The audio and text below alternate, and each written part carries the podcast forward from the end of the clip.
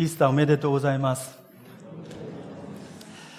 えー、今日9時の礼拝は、えー、先日幼稚園を卒園したあ新1年生もですね、あのー、礼拝に出席して、えー、子供と大人が共に守る礼拝としてあのイースターを捧げることができました。たくさんの、えー、子供たちと一緒にですね、えー、喜びの礼拝を捧げることができました。先週私たちは受難宗祈祷会を通して、主イエスキリストの十字架への道行きをたどってまいりました。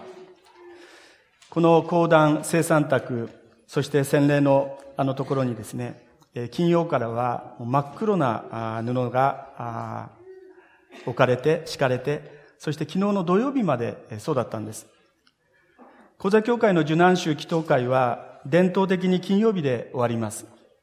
翌日の土曜日、もう本当にいい天気で、教会は朝から卵茹でとか、それからイースターに向けての準備とか、またあの、ジュニアチャーチの子供たちが庭でサッカーをしたりとか、若い高いの皆さんは集まってですね、アスレチックに行ったりとか、本当にもう土曜日からその準備で活気に溢れていました。すでにイースターの喜びが始まっているかのようでした。でも、世界で最初の受難日の翌日の土曜日ですね。またそれ以降、空気は全く違っていたと思います。弟子たちは恐怖と興奮とでもう一睡もできなかったのではないか。彼らはどんな思いで過ごしていたんだろうかと思ったんです。彼ら弟子たちは、主イエスの十字架の後何を考え、何をしていたんでしょうか福音書を読んでも、はっきりとは伝えられていない。ただ一つですね、今日の聖書の箇所を繰り返し繰り返し読んでいきますと、7節を見ていただきたいんですが、手がたかりとして7節の言葉が与えられています。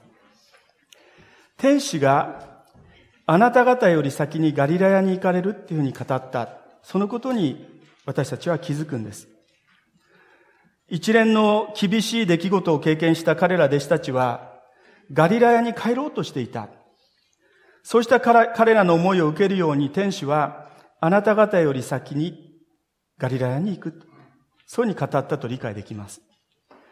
なぜガリラヤなんだろうか。聖書を読む限り、この時の弟子たちは、復活の望みに生かされてガリラヤに行こうとしたのではない。むしろその逆でありました。生きる希望を失っていた。もうガリラヤに帰るしかない。そういった思いです。普通の神経の持ち主でしたら、十字架の直後はもう何にも考えられなかったに違いない。ただ彼らがいたエルサレムは、杉越の巡礼で訪れた場所、あくまでも滞在地に過ぎません。戻る、戻るとするならば、とっさに浮かんだ風景は、ふるさとガリラヤ。あのガリラヤの海、緑に囲まれた、本当に美しく自然豊かなあの土地です。ですから直感的にガリラに戻ろうと。もうそこから一からやり直そう。そう思ったのではないでしょうか。ただやり直すと言ってもですね、すでにイエス様は死んでしまった。以前のようなイエス様と共なる生活をやり直そう。そう思っても、もう考えられない。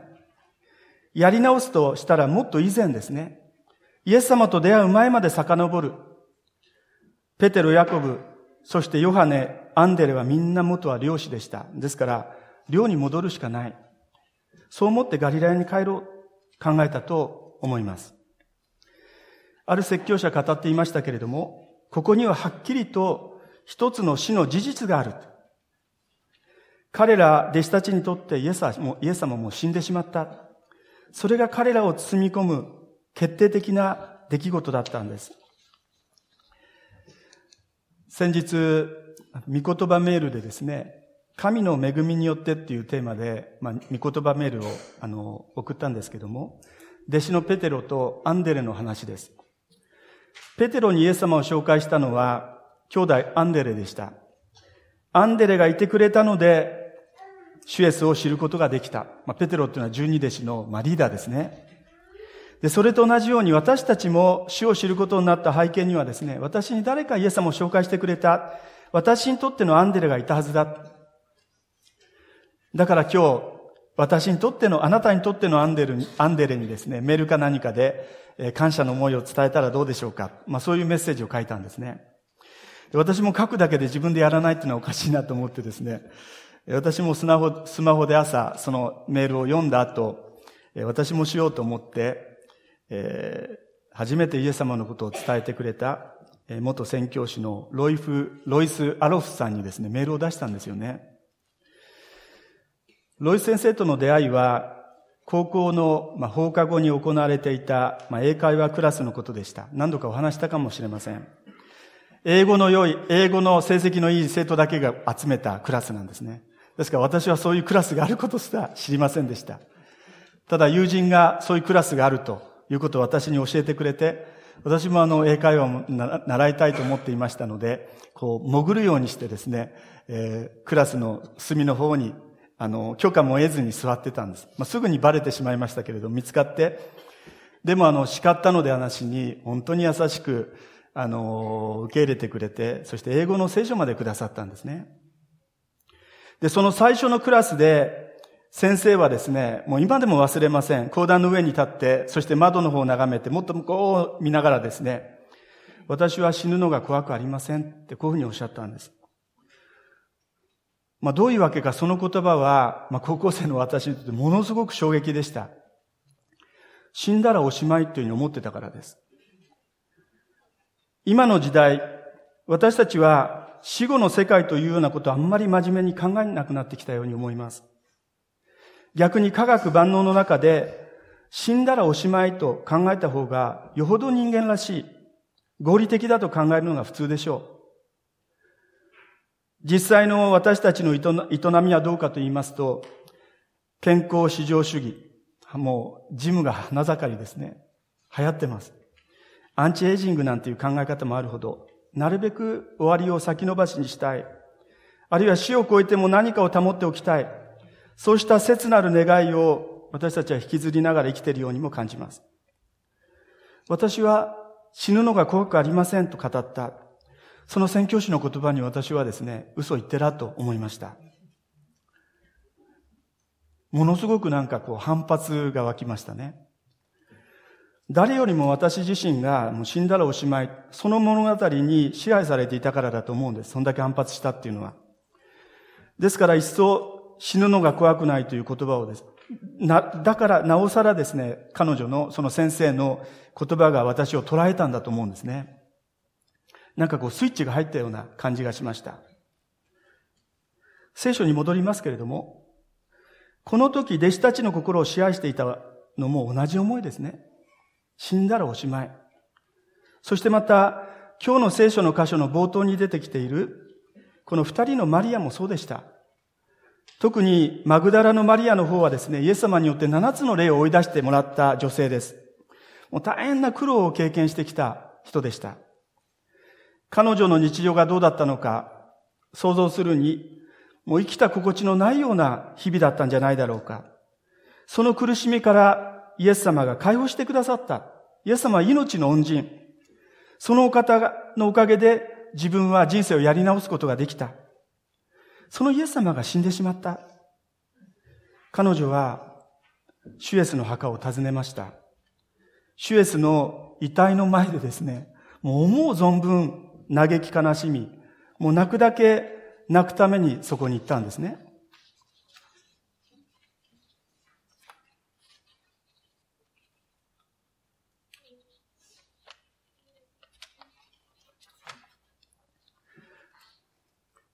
まあ、ちょっと待ってください、松本さんと。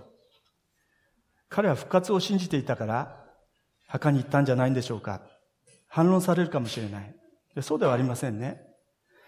彼らは金曜日にあの有股屋のヨセフが勇気を出してピラトのところに行って、そしてそのイエスの遺体を、あの、受け取った。そして自分の墓に収めた。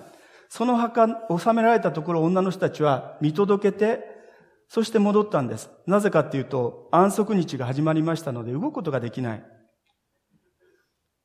ですから彼らは金曜日にイエス様の十字架があって、そして氷を塗ることもできずに、主の遺体が墓に収められたのを見届けた、その時点で時間切れ。安息日になってしまった。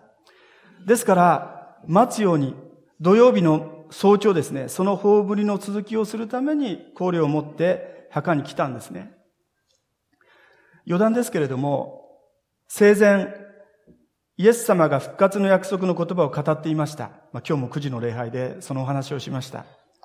でも皮肉なんですけれども、この時イエスの死の現実の前に、その復活の約束を口にしたのは弟子たちや、またこのマリアたちではありません。イエスを十字架にかけた側の人々でした。彼らは復活を否定する動かざる証拠として、イエス様の遺体がそこにありましたから、そこに万兵を配置します。遺体が盗まれでもしたらですね、ほら、イエス様の、イエスの予告通りに復活した。だから墓が空っぽなんだと。そうになったらこう厄介だと思ったんですね。そのように彼らは復活の約束を覚えていました。その晩、そのイエスを十字架につけた側の人たちは覚えてたんです。ただもっと正確な言い方をするならば、覚えてはいたんだけれども、信じてはいなかった。ですから、彼らもですね、よく考えてみれば、お墓が人生の終着駅、そういう物語に生きていました。弟子たちた、弟子たち、また二人のマリアと全く同じですね。シュエスは先に行ってしまわれた。やがて自分たちも死んでいく。そうした思いです。そうした死の物語が私たちの心奥深くにすでに根付いている。インストールされている。皆さんそう思いませんでしょうか？この物語に心が支配されているとき、私たちは不安を抱きます。いつ死が訪れるかわかりませんから、10年先か、あるいは2、3年先か、でそうしたことをいつでも考えていなければならない。ある人は、そうした私たちの心をですね、死に不意打ちされるのではないかと怯えている状態というふうに表現していました。突然やってきて襲いかかってくる。不意不意打ちを食らわす。明日にでも死によって不意打ちを食らい死んでしまうかもしれないという不安。でもどうでしょう？これに対して聖書は主イエス・キリストの復活を宣言する。不意打ちを食らわすのは死ではなくて、復活の主でもあるんだっていうふうに語るわけですね。それが六節の言葉です。あの方はここにはおられない。かねて言われた通り、復活なさったのだ。そして七節。それから、急いで行って、弟子たちにこう告げなさい。あの方は死者の中から復活された。そしてあなた方より先にガリラヤに行かれる。そこでお目にかかれる。で、これこそが、聖書が、そして歴史の教会が証言し続けてきたキリストの復活であります。信者、未信者問わずに、私たちの心の奥深くに埋め込まれている死の恐れ、死の絶対、お墓が人生の終着駅、その物語に対する挑戦であり、また、その物語にとって変わるべき新しい喜びの物語でもあるわけです。この喜びについてもう少し考えてみたいと思うんですけども、もう一度7節に戻りましょう。ここで天使は復活の主が私たちを不意打ちするためにガリラヤに先回りしてくださるんだと告げています。ガリラヤっていうのは弟子たちにとっての日常です。南林間みたいなところですね。大和から来たら大和のようなところですね。家庭や学校や慣れた職場のようなところです。まあ、今日から4月で新年度を迎えて新しい職場、今日9時礼拝にこれからの入学式ですっていうあのスーツを着た新大あの大学1年生がお母さんもスーツを着てあの親子でいらしてましたけれども新しい学びや職場での生活も始まるかもしれない。でも、でも、ほんのしばらくするとですね、また日常となるわけですね。ガリラヤっていうのはそうそうしたところです。いや、今日の箇所を注意深く読むならばどうでしょうか？9節を見ますと、この時ですね、復活の主イエスご自身がガリラヤに行く以前、すでに二人のマリアに出会ってくださってるんですね、イエス様は。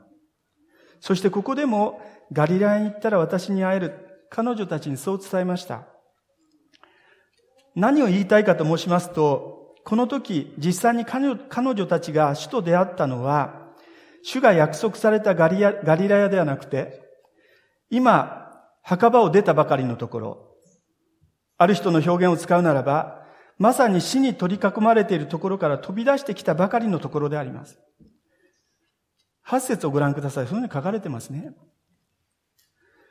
この時彼女たち二人は、ついさっき、墓の中で経験した不思議な出来事に恐れを抱きつつ、一方、シュエスが生きておられるというその言葉に、喜びを感じ始めながら走り出していった。で、その時なんですね。9節すると、イエスが行く手に立っていて、そういう言葉が出てきます。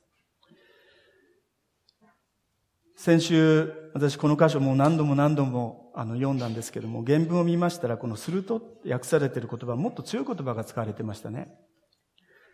英語でビホールド、見よっていう言葉ですね、見よ。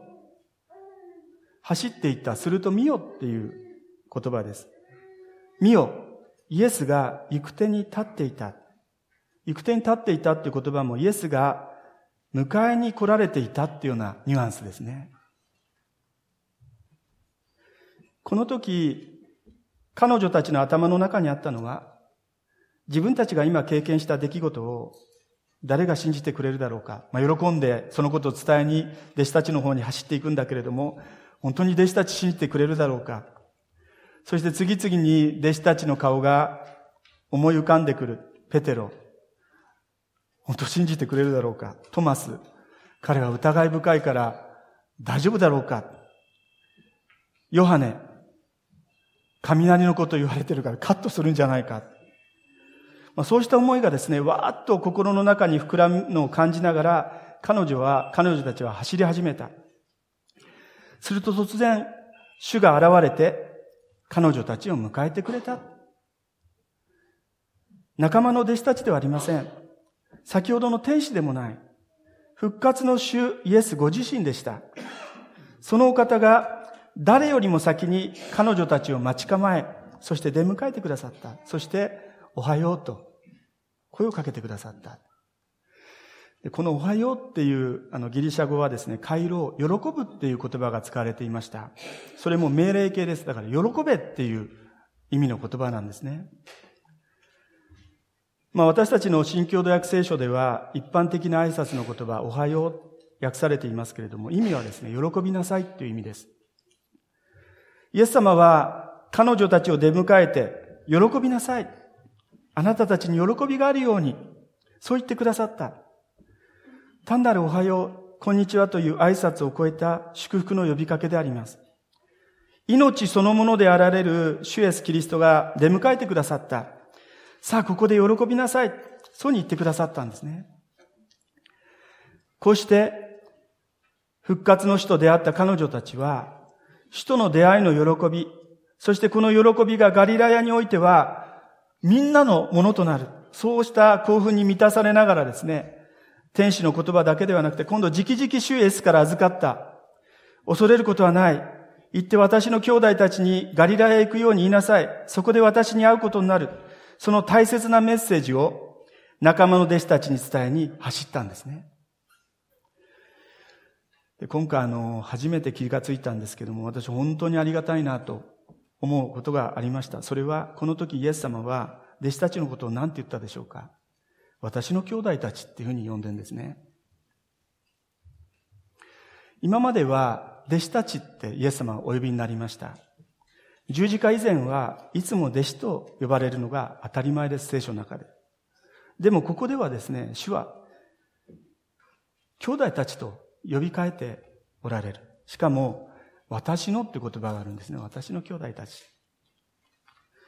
調べてみますと、仲介者たち、また歴史の教会はですね、この箇所を、実はあの、詩篇の22編との関連で、この呼び替えの意味を、まあ、理解してきたということが分かりました。まあ、先週の金曜日、受難日の説教で和田先生も触れておられましたけれども、詩篇の22編というのはこう十字架の場面と重なるんですね。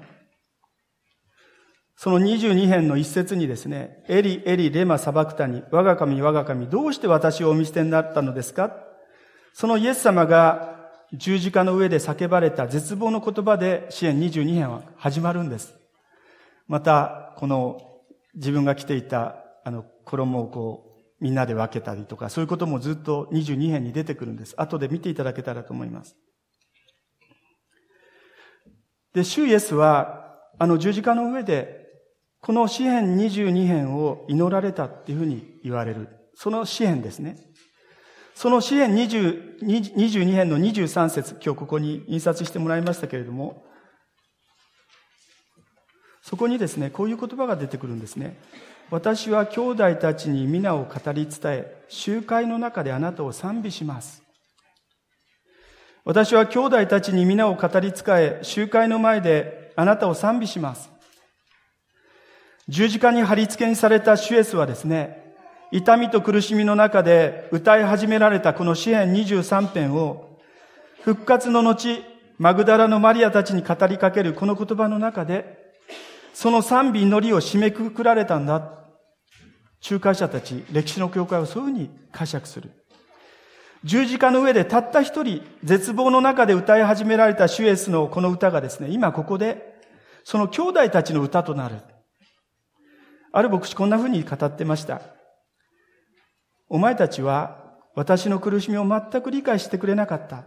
私の復活も信じなかった。だからこの支援を歌う権利はない。これ私一人の歌だと主はおっしゃらなかったって言うんですね。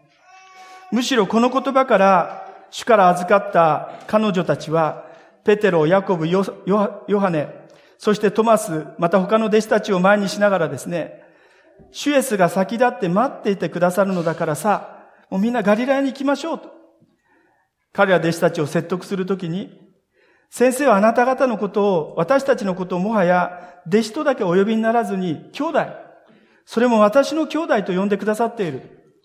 そして私たちを迎えるためにガリラヤに先回りするとおっしゃった。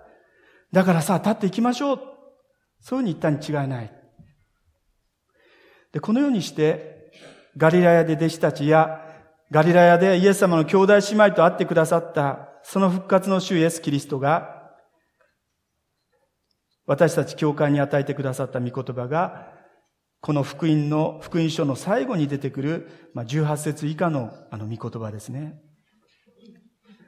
ただその前の16節、17節見ますと、疑う者もいたっていうふうに書かれています。復活がいかに受け受け入れがたいものであるかを示している言葉ですね。そしてその後、18節から、マタイの福音書に出てくるイエス様の最後の言葉が続くわけであります。イエスは近寄ってきて言われた。私は天と地の一切の権能を授かっている。だからあなた方は言って、すべての民を私の弟子にしなさい。彼らに血と子と精霊の名によって洗礼を授け、あなた方に命じておいたことをすべて守るように教えなさい。私は世の終わりまでいつもあなた方と共にいる。ここでイエス様は、あの、三つの命令を語られました。一つはですね、あなた方は言ってすべての民を私の弟子にしなさい。まあ、伝道、証の命令ですね。二つ目は、その人たちに、血と子と精霊の名によって、まあ、洗礼を授けなさいっていう命令です。そして三つ目は、あなた方に命じておいたことをすべて守るように教えなさい。よく洗礼準備会でもお話しするんですけれども、洗礼っていうのは私たちのゴールではない。クリスチャン生活は洗礼がゴールではなくて、むしろそれはスタートだ。そこからイエス様の教えを学ぶ。そしてただ学ぶだけではなくて、この聖書の箇所を見ますと、守るように言い換えれば、生きるように、証につながるように、御言葉を学ぶんですね。そして、この箇所を見ますと、最後の最後はですね、やはり約束の言葉で締めくくられていきます。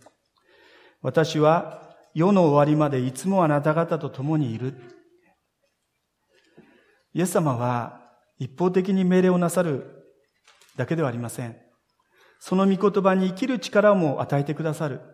なぜなら、イエス・キリストこそ、天地の一切の権能を授かっているお方であり、そのお方が世の終わりまでいつも私たちと共にいてくださるからであります。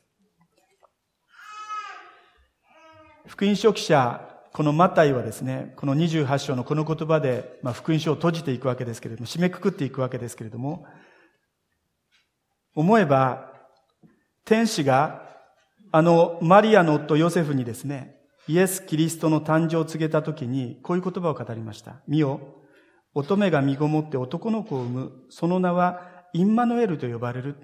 そう語ってですね、この名は、神は我々と共におられるという意味だと。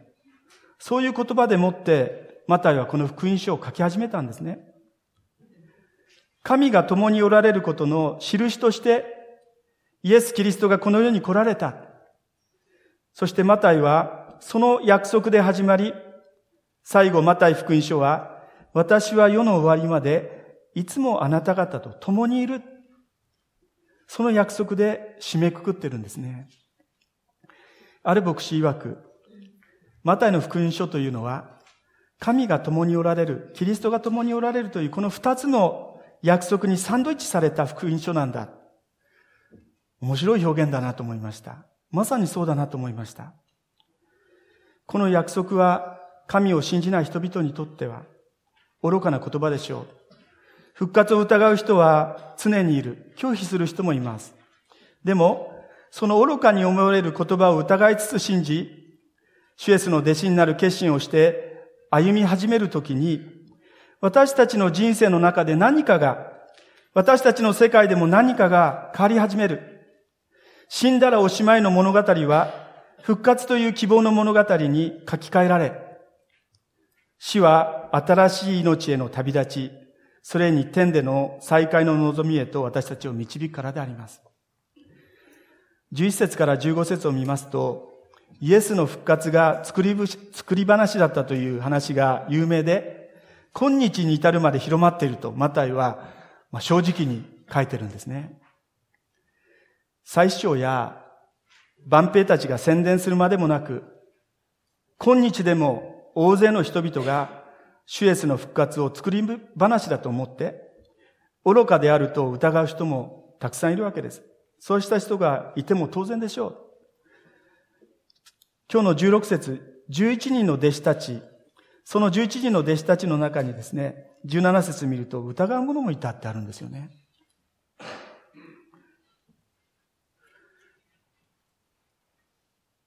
私たちはそれは作り話だ。あるいは、シュエスは復活した。この二つの話のうち、どちらを受け入れるか、受け入れるかです。私たちは復活を信じ、イエス・キリストの弟子となり、そして洗礼を受け、主の教えを守り、神は我々と共におられる、その約束と共に、これからも歩んでいきたいものであります。お祈りをいたします。